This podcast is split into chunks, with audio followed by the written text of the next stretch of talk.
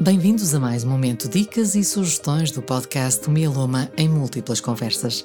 Aqui vamos partilhar dicas acerca de temas importantes e que podem contribuir para que os doentes e cuidadores possam conviver melhor com o mieloma múltiplo. Nutrição, psicologia, terapias alternativas e exercícios físicos são alguns dos temas dos quais vamos falar. Ouça agora os conselhos dos especialistas.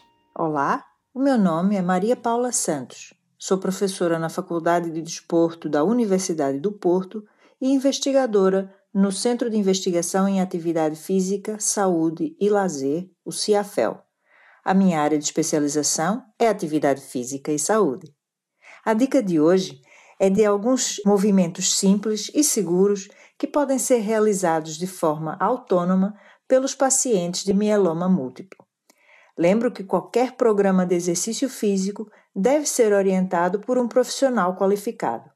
Mas a sugestão de hoje é de exercícios simples que podem ser incorporados na rotina diária com benefícios para a funcionalidade e bem-estar de pacientes com mieloma múltiplo.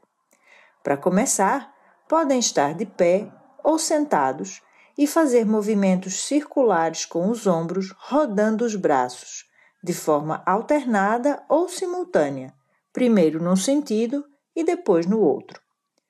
Podem sentar numa cadeira com as costas direitas e os ombros relaxados, levantar um pé do chão, fazendo a extensão de um joelho e voltar à posição inicial, e depois repetir com a outra perna. O próximo exercício é o de levantar e sentar da cadeira, com um bom apoio dos pés no chão e procurando sentir a contração muscular das pernas.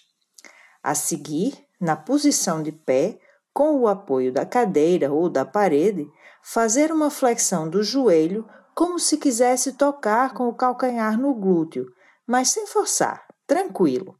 Por fim, também de pé, com os dois pés no chão, subir para a pontinha dos pés, sentindo a contração dos gêmeos, a parte que às vezes chamamos de barriga da perna.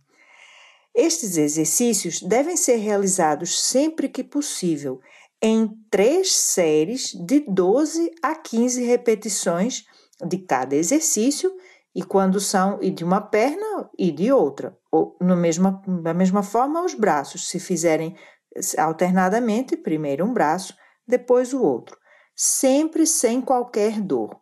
Relembro que qualquer movimento é melhor que nenhum e que todo movimento conta para uma melhor funcionalidade e qualidade de vida.